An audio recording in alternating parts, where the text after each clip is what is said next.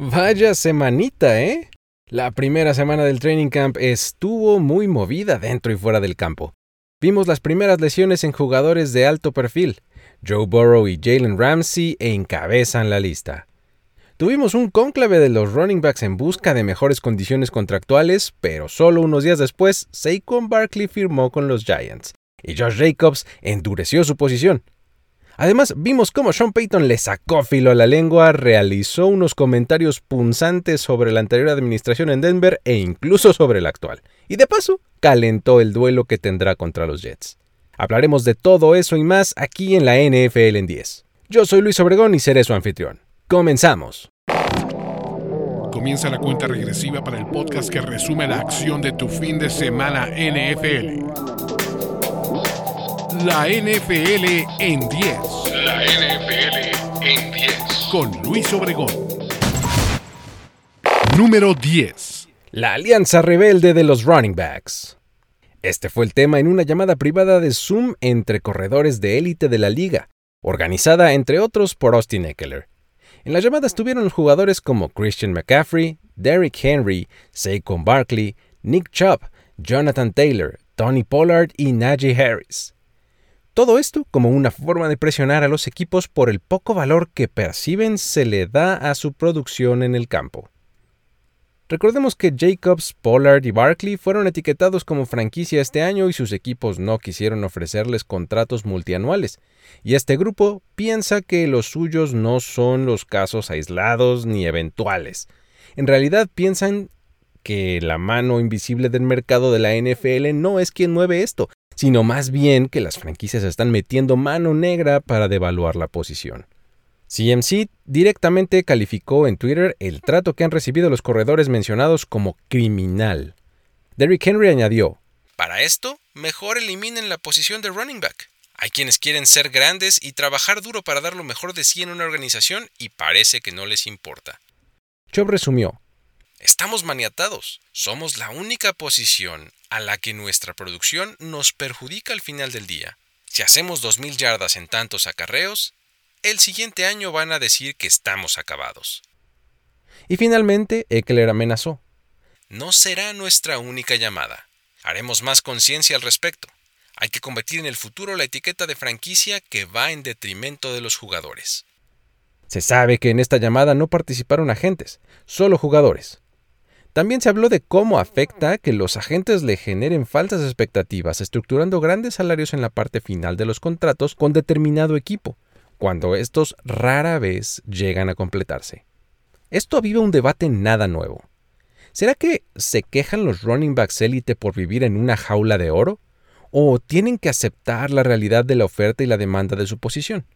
Además, la mera idea que ha emergido de que pudieran empezar a fingir lesiones sistemáticamente podría volverse en su contra.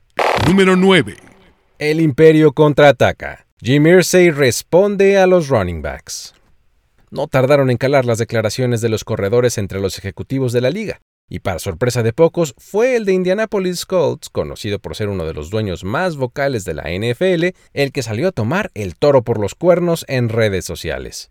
Nosotros acordamos un contrato colectivo con los jugadores que costó años de esfuerzo, trabajo duro y compromiso de buena fe entre ambas partes. Así que ahora es inapropiado que un grupo específico de jugadores quiera una negociación después de eso. Inmediatamente después cargó contra los representantes de los corredores, señalando que algunos de ellos están vendiéndoles ilusiones de mala fe.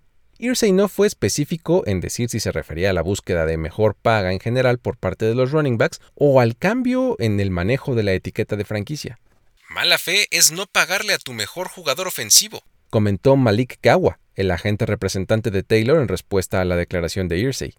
Poco después, el general manager de los mismos Colts, Chris Ballard, salió a la prensa a ponerle más diplomacia a la situación, añadiendo que el equipo tiene alta estima por Jonathan Taylor y que su postura es la de pagar bien a los buenos jugadores, pero que el mercado es lo que es en estos momentos. Para rematar su punto, Irsay declaró en entrevista para The Athletic que si muero esta noche y Jonathan Taylor queda fuera de la liga, nadie nos va a extrañar. La liga continúa, lo sabemos. La NFL sigue su curso sin importar quién se va. Ya es un privilegio formar parte de ella. Tras una conversación directa entre Taylor e Irsay, luego del entrenamiento del sábado, el último reporte es que el running back solicitó su salida de los Colts por la vía del intercambio. Irsay respondió vía Twitter a esta noticia que no estarán negociando por el jugador, ni ahora ni en octubre. Veremos cuál será el siguiente paso en esta historia y qué corredores mantienen su descontento hasta donde sea posible. Número 8. Saquon Barkley termina pronto con el drama. Y pues sí, uno de los corredores que estaba en el ojo del huracán por ser uno de los protagonistas de este problema ya se bajó del grupo de rebeldes y acordó firmar un nuevo contrato con los New York Giants. Fue un acuerdo por un año y hasta 11 millones de dólares el que llevó a Barkley a reportarse al inicio del training camp, sin perderse ni un solo día de entrenamiento. Después de que llegó a especularse de su ausencia en protesta incluso por la temporada completa. La estructura del contrato es muy importante. Fueron casi 10.1 millones de dólares de base que pudieran convertirse en 11 millones con incentivos. Después de todo, la cantidad base no es tan distinta con respecto a lo que habría recibido con la etiqueta. Sin embargo, las diferencias están en que recibirá 2 millones de dólares en las primeras dos semanas, en vez de esperar a lo largo del año para hacerlo. En cuanto a los incentivos, Barkley recibirá 300 mil dólares o algo por el estilo por cada uno de los siguientes logros. Alcanzar 1.350 yardas por tierra, que los Giants lleguen a playoffs y lograr una línea estadística que acumule 65 recepciones y 11 touchdowns en el año. ¿Qué lo hizo cambiar de opinión? En sus propias palabras, Barkley tuvo una revelación y solamente siguió su corazón. Hay que verlo desde el punto de vista de los negocios, dijo. Pensé, ¿qué es lo mejor que puedo hacer? Y sentí que específicamente este año lo mejor sería regresar, salir a jugar el juego que tanto amo, jugar por mis compañeros y hacer lo que siempre soñé desde niño. ¿Traicionó al movimiento de los running backs contra las etiquetas de jugador franquicia? Si alguien piensa así, el corredor respondió. Lo entiendo. Sé lo que está pasando con la situación de ser etiquetado con la posición de corredor a la baja y todo lo demás. Y creo que para que haya un cambio, alguien tiene que hacer el cambio. Y espero que pueda ser uno de los que lo haga. Para los Giants, esta es una gran noticia. Ellos no están gastando más de lo que tenían pensado en el corredor, solo anticiparon algo de dinero y pusieron bonos para el final del año que, en caso de que se consigan, serán buenas noticias para el equipo. Lo que sorprende es que no haya conseguido que este acuerdo incluya una cláusula que imposibilitara al equipo de colocarle la etiqueta de jugador franquicia en la siguiente temporada, por lo que probablemente así terminará siendo. Tal vez el año entrante cuando Barkley regrese a las protestas, porque este año, crisis o no en la posición, claramente él decidió tomar el dinero disponible. Número 7. Aaron Rodgers se pone amigable y reestructura con los Jets. 35 millonzotes de dólares fue la rebaja que aceptó tomar el quarterback cuatro veces MVP en un movimiento que tiene toda la pinta de haberse cocinado con anticipación, pero que se anunció hasta ahora, tal vez para no afectar y no enfadar a los aficionados de los Green Bay Packers. Como haya sido, Aaron Rodgers sigue en su luna de miel con los Jets al firmar un nuevo acuerdo por dos años y 75 millones de dólares garantizados. El acuerdo previo que tenía con Green Bay antes de salir del equipo era por 110 millones de dólares garantizados restantes hasta su nueva firma. El nuevo contrato es técnicamente un acuerdo de 5 años con 2 años opcionales para distribuir bonos, con lo cual para este 2023 el impacto de Rodgers en el tope salarial de los Jets es de tan solo 9 millones de dólares. Hasta el momento todo es miel sobre hojuelas, tanto en la prensa como en las oficinas de los Jets con su flamante nuevo quarterback. Y con ese inicio, el equipo de New York espera tener todas las condiciones para tomar por asalto la AFC East esta campaña. Número 6. Nuevo contrato para Justin Herbert. Quienes no sufren ninguna devaluación en su posición son los quarterbacks, y el más reciente en quedar bañado es el pasador titular de Los Angeles Chargers, gracias a una extensión récord que acaba de firmar por 5 años y 262.5 millones de dólares, de los cuales 218.7 están garantizados, dando un salario promedio de 52.5 millones anuales. Si ustedes son unos veteranos siguiendo mis contenidos, saben que los números antes mencionados son solamente un encabezado. Los que están llegando, no se apuren, aquí desmenuzamos el asunto para que no se dejen llevar por lo antes dicho. Nos morimos de ganas por decir que Herbert es el nuevo quarterback con el promedio de ganancias anuales más alto en la liga. Sin embargo, si excavamos un poco más profundo nos damos cuenta de que no es así. Recordemos que Herbert llegó a los Chargers en la primera ronda del draft de 2020, por lo que al término de la temporada 2022, que es la última que se ha jugado, había completado apenas su tercera temporada, punto a partir del cual el CBA permite extender a los jugadores de primera ronda. Sin embargo, no podemos olvidar que los Chargers tenían un cuarto año y además la posibilidad de un quinto que ofrece ser seleccionado, como ya lo dijimos, en la primera ronda del draft. De tal forma Siendo estrictos, a Herbert le quedaban dos años de contrato, por lo que los 262 millones no se dividirían entre cinco años, sino entre siete, lo que disminuye el promedio anual de ganancias a apenas 37.4 millones.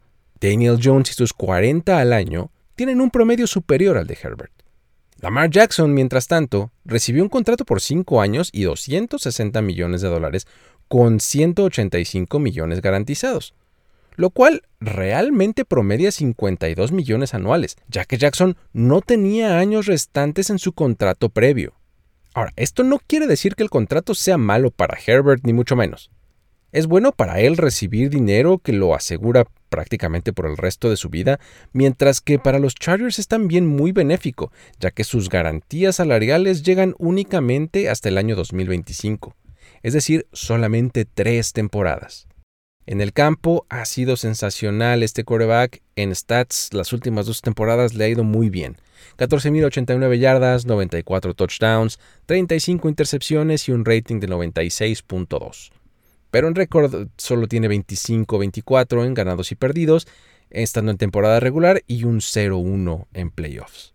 Esto solamente demuestra que la rueda del negocio sigue girando y que, contrario a los running backs, los quarterbacks cada vez logran con mayor facilidad contratos que parecen de locura.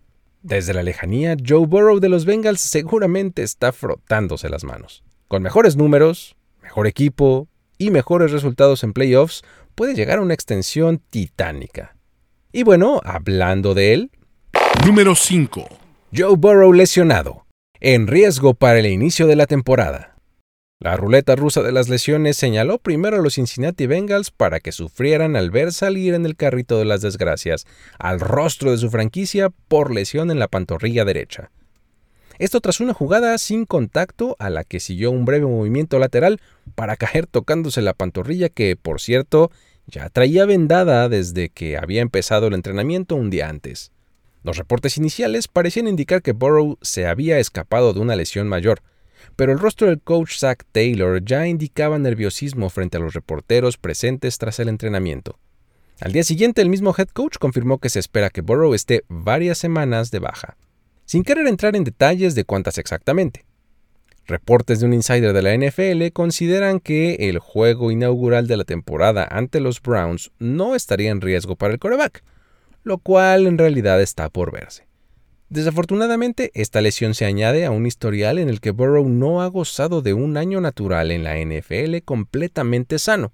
En 2021, su año de novato, se perdió la temporada por rompimiento de ligamento cruzado en la semana 11 y en 2022 sufrió una operación para removerle el apéndice al inicio de los training camps.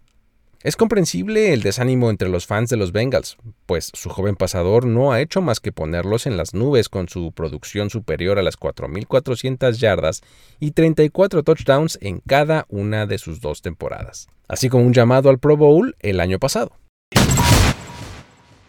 Hablando de lesionados, si no quieren lesionar mis sentimientos, hay que suscribirse a este contenido en la plataforma de podcast de su preferencia. Recuerden que lo pueden encontrar tanto en el feed de la NFL en 10 como en el de Mundo NFL. Elijan el que más les guste o suscríbanse a los dos. Y ya que están por ahí, los invito a que sigan las redes sociales de Mundo NFL y a mí a título personal me encuentran como arroba el buen Luigi. Ahí seguimos la conversación. Ahora sí, vamos a seguir con el conteo. Número 4. Jalen Ramsey fuera hasta diciembre. Mismo día, otra lesión en el Star Power de la NFL y con mayores consecuencias. Los Miami Dolphins no verán ni un snap de su recientemente adquirido estelar cornerback sino hasta diciembre si bien les va. Esto por una lesión en el menisco que requirió cirugía para reparación, la cual se llevó a cabo exitosamente este viernes. El tiempo estimado para su recuperación en el mejor de los casos sería de seis semanas, pero se especula que por el tipo de cirugía requeriría más de media temporada para volver al campo. El recién adquirido corner abandonó temprano el entrenamiento del jueves, cojeando tras forzar un pase incompleto. El head coach Mike McDaniel comentó la noticia confiando en el roster para suplir la producción esperada de seis veces nominado al Pro Bowl. Pero en cualquier caso, eh, la gerencia de Miami no se quedó de brazos cruzados y reaccionó.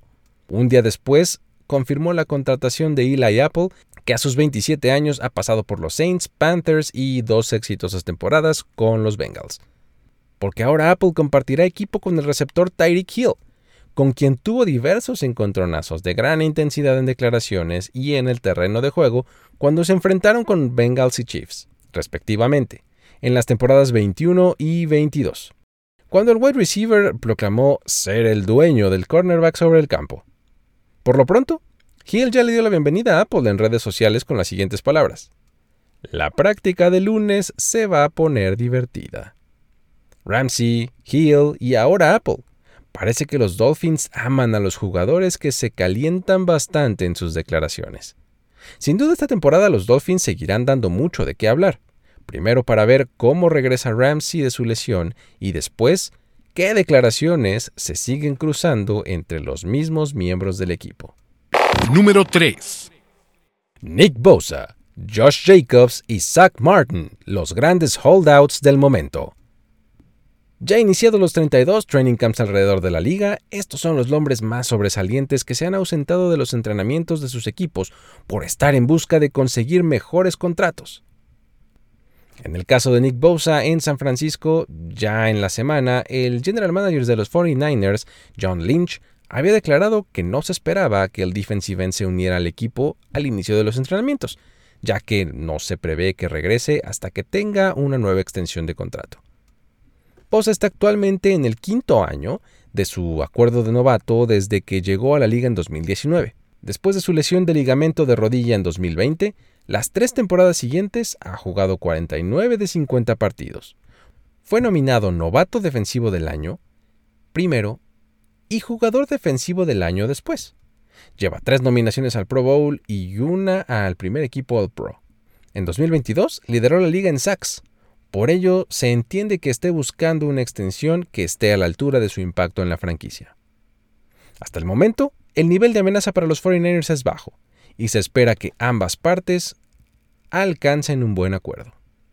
Los siguientes dos casos son un tanto más delicados. Primero está el de Josh Jacobs en Las Vegas.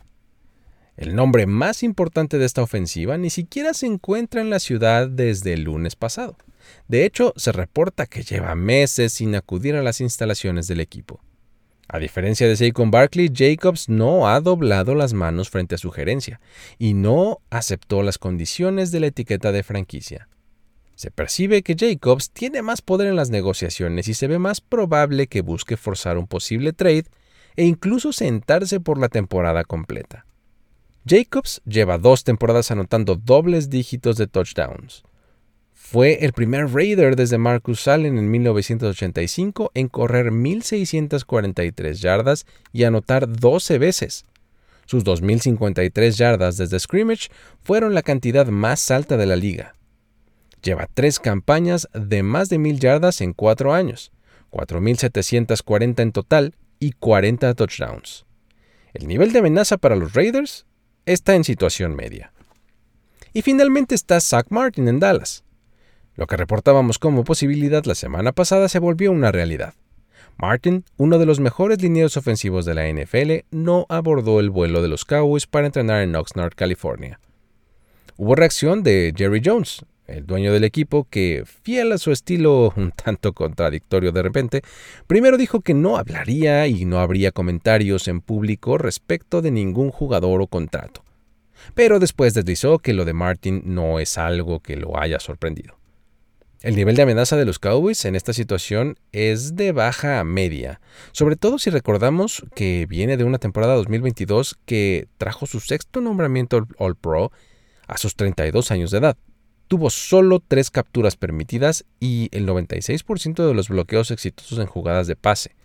además de que esto fue el octavo mejor registro de toda la liga. Lo que no deja de ser interesante es cómo la percepción pública cambia tanto dependiendo de quién suene para holdout y qué posición juegue. Aaron Rodgers fue señalado como problemático, por decirlo menos, en Green Bay al seguir esta estrategia, mientras que elementos como Bosa, Jacobs y Martin no dejan de ser héroes en busca de algo totalmente merecido para su base de aficionados. Número 2. Sean Payton desata tormenta con declaraciones sobre Hackett. Pero, ¿qué necesidad? Un año después del desastre que fueron los Broncos, Sean Payton olvidó que ya no es comentarista en los medios y ahora, en calidad de nuevo head coach del mismo equipo, este jueves decidió cargar con todo contra quienes ya no están y hasta contra quienes siguen en la oficina del equipo de Denver, afirmando que lo hecho por Nathaniel Hackett ha sido el peor trabajo de coacheo de la historia en la NFL.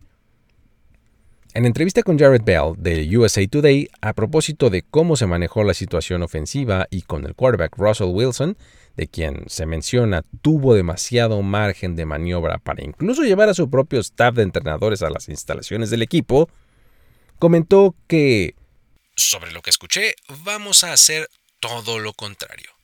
Hay mucha mugre alrededor de esto. Hubo muchas manos que se ensuciaron en los vestidores y en las oficinas. La ofensiva no conozco a Hackett, pero no solo fue Russell. Ni siquiera pudieron iniciar una jugada. Fueron 29 en la liga en castigos pre-snap en ambos lados del balón. Fue una pobre línea ofensiva. Debió ser uno de los peores trabajos de cocheo de la historia de la NFL. Así de mala fue.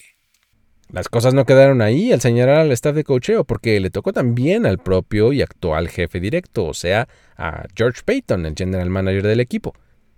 Y se siguió hasta lo más alto de la organización, porque mencionó que no solo fue culpa del quarterback, sino de los representantes y los responsables que permitieron que estuviera ahí. No lo estoy incriminando a él solo, sino al general manager, al presidente y a todos los que simplemente vieron pasar todo esto. Para rematar, no solo tuvo palabras para el anterior equipo de Hackett, que son los Broncos, sino también para el nuevo, que son los Jets, donde es el actual coordinador ofensivo y a quienes les dedicó un mensaje entre líneas al explicar cómo él hará las cosas diferente. No pasa seguido que un equipo u organización de la NFL quede en ridículo, y eso fue lo que pasó aquí. Parte de ello fue su culpa al pasar demasiado tiempo tratando de ganar el off-season con las relaciones públicas, la pompa, las celebraciones tempranas y todo eso. Nosotros no haremos nada de eso. Los Jets lo hicieron este año y pues ya lo pueden ver en Hard Knocks. ¿Recuerdan cuando Dan Snyder armó un Dream Team en Washington en temporada baja? Yo los vi estando en los Giants en el año 2000 y pensé, ¿cómo vamos a competir con ese equipo? Y terminaron ganando 8 juegos. Así que, oigan, solo pónganse a trabajar. De manera inmediata, el head coach de los Jets, Robert Sala, fue consultado sobre el ataque contra Hackett, a lo que respondió. Si no tienes haters, no estás funcionando. Así que, que venga el hate. Poco después, Billy Turner, veterano liniero ofensivo de los Broncos el año pasado y ahora con los Jets, le dedicó un insulto personal en redes sociales y añadió, Parece que alguien está tratando de amortiguar el golpe tras darse cuenta en lo que se metió para esta campaña, pronosticando que la situación en Denver no va a mejorar ni con Sean Payton al mando. Recordemos que los Broncos y Jets se enfrentan en Denver el próximo 8 de octubre en la semana 5 de la temporada, así que una nueva rivalidad podría estar naciendo y ya empezó a tambor batiente. En poco tiempo, ha dado tanto de qué hablar que tenemos que dedicarle todo un espacio a continuación. Número 1. Peyton se arrepiente y Rogers sale al quite. Un día después de las incendiarias declaraciones contra el trabajo de Nathaniel Hackett el año pasado en los Denver Broncos, e incluso cargando contra los New York Jets de este año, Sean Payton compareció ante los reporteros de la liga para sacar la bandera blanca en forma de arrepentimiento. Escuchen, tuve uno de esos momentos en los que todavía me sentía como un comentarista de Fox y no como un coach. Ayer le dije al equipo en nuestra junta que habíamos estado teniendo una gran temporada baja y aquí estoy yo, el veterano, tropezando con eso. Fue una experiencia de aprendizaje para mí. Fue un error. Obviamente y necesito un poco más de filtro. Porque estos chicos tienen mucha presión desde el año pasado y dije lo que dije. Necesito más mesura y me arrepiento de eso. También le dije al equipo que creo que soy bastante bueno trabajando con la prensa y bastante sentido común es algo que tengo. Solo que tuve uno de esos momentos. Se refirió a cómo se vio a sí mismo al ver la entrevista. Me preparo dos cafés en la mañana y pues fue lo primero que vi. 40 minutos después ya lo estaba lamentando. Fue lo que fue y no lo puedo cambiar. Tratando de reparar las relaciones con el general manager George Payton y la directiva de los Broncos, Payton matizó. El front office y la junta directiva son las dos razones por las que vine aquí. George y yo somos buenos amigos. Mi punto trató sobre la directiva de manera general, no sobre una persona. ¿Cómo piensa reparar las cosas con Robert Sale y Nathaniel Hackett? A su debido tiempo. Tengo la mayor de las estimas por Robert ah, porque lo conozco. No conozco a Nathaniel, pero lo haré a su tiempo. Ciertamente traerá mayor interés a nuestro juego contra ellos, pero parece que está demasiado lejos por ahora. Lo manejaré de la forma correcta. No puedo evitar pensar que este tipo de desplantes tienen también que ver con que Sean Payton eh, tuvo como principal mentor al inicio de su carrera a ninguno otro que Bill Parcells, quien tiene una personalidad tan infecciosa, tan vocal, tan frontal, que permea en todos sus colaboradores. Siento que Sean Payton canalizó a su mejor Bill Parcells con estas declaraciones. Por supuesto que Aaron Rodgers no podía quedarse callado y entró a la conversación. Al ser muy cercano a su actual coordinador ofensivo por el tiempo que compartieron en Green Bay, entró con el cuchillo en los dientes. Amo a Nathaniel Hackett, y fue sorprendente que un coach haga ese tipo de comentarios hacia otro coach. Creo que estuvo fuera de lugar, fue inapropiado y creo que él debe mantener el nombre de mi coach fuera de su boca. Me hace sentir mal que alguien como él, que ha logrado tanto en esta liga, se sienta tan inseguro que tenga que atacar a otro para preparar el terreno para caer en blandito si no le va bien con su equipo este año. Con esto y lo que falte por venir en este asunto, sin duda el partido de la semana 5 entre Broncos y Jets se acaba de convertir en todo un must watch. La NFL en 10. Hasta aquí llegamos con el conteo de hoy. Recuerda seguirnos en redes sociales en arroba mundo NFL, visitar el sitio web nfl.com diagonal mundo y suscribirse tanto al podcast como al canal de YouTube. Este episodio fue posible gracias al apoyo de Carlos Mercado. Mi nombre es Luis Obregón y a título personal me encuentras en redes sociales como arroba el buen Luigi. Me despido de esta edición de la NFL en 10. Hasta la próxima ya eres parte de la conversación NFL de esta semana. La NFL en 10. La NFL en 10. Conductor y productor ejecutivo Luis Obregón. Voz en off y diseño de audio Antonio Sempere. Una producción de primero y 10 para NFL. La NFL en 10.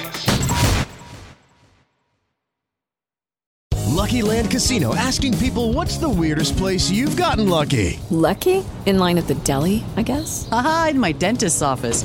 More than once, actually. Do I have to say? Yes, you do. In the car before my kids' PTA meeting. Really? Yes. Excuse me, what's the weirdest place you've gotten lucky? I never win and tell. Well, there you have it. You can get lucky anywhere playing at LuckyLandSlots.com. Play for free right now. Are you feeling lucky? No purchase necessary. Void where prohibited by law. 18 plus. Terms and conditions apply. See website for details.